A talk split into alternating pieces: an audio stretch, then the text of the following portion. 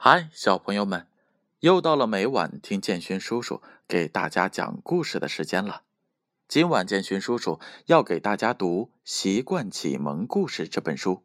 这本书是由中国纺织出版社出品的，编著是杨小黎。今晚建勋叔叔要给大家带来的故事名字叫做《萤火虫》。今天晚上。是小白兔独自睡觉的第二个晚上，可躺在床上却怎么也睡不着。于是他拿起了故事书来看。正在这时，窗外有一个亮亮的东西在飞。小白兔很吃惊的跑了过去，打开了窗户。咦，你是谁？小白兔好奇的问。我是萤火虫，萤火虫笑着说：“我从来没有见过你，你住在哪里？”小白兔将它请进了屋。我住在大森林西边的小河旁，刚刚路过，看见这儿亮着，就飞上来了。萤火虫一边飞一边说。小白兔好奇的打量着萤火虫，说：“哇哦！”你还背着一盏灯呢，好神奇呀！这是我们与生俱来的，身体会发光。萤火虫解释道。萤火虫给小白兔讲述了一些有关他们家族的故事，小白兔听得很着迷。小白兔也给他讲述了一些关于大森林里的故事，他们聊的是开心极了。你看，外面的夜空多么漂亮！我们经常在夜里玩耍。萤火虫看着窗外说：“哦，天黑后我们都要准备睡觉。有的伙伴怕黑，一个人不敢睡觉。”小白兔看着漆黑黑的窗外说：“夜空多么漂亮呀，怎么会害怕呢？那你一个人睡觉害怕吗？”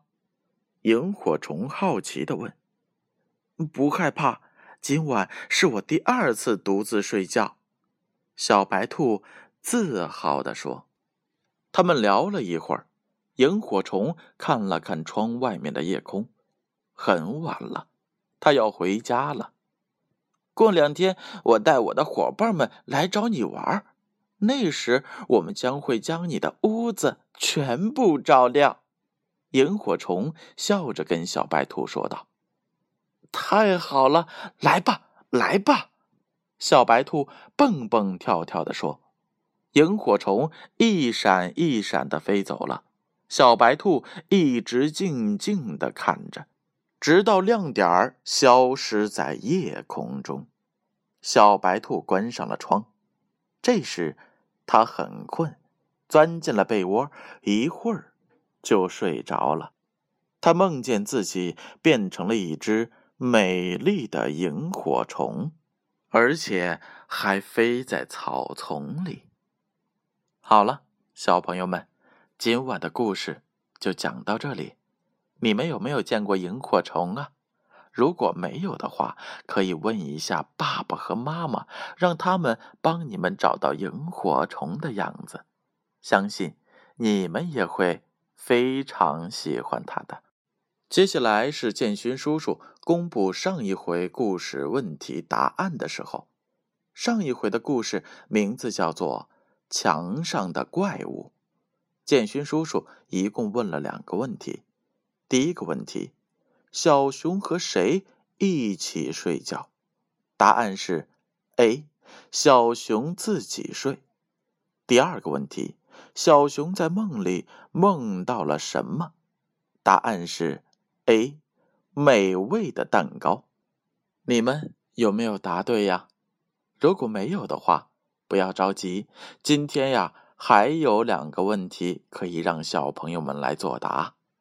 第一个问题：小白兔是独自睡觉吗？A，是，它敢一个人睡觉了。B，不是。妈妈哄他睡觉。第二个问题：萤火虫会发光吗？A. 不会。B. 会。正确的答案将在下回故事当中揭晓。接下来的时间，闭上眼睛，乖乖的睡觉吧。让我们明晚再见。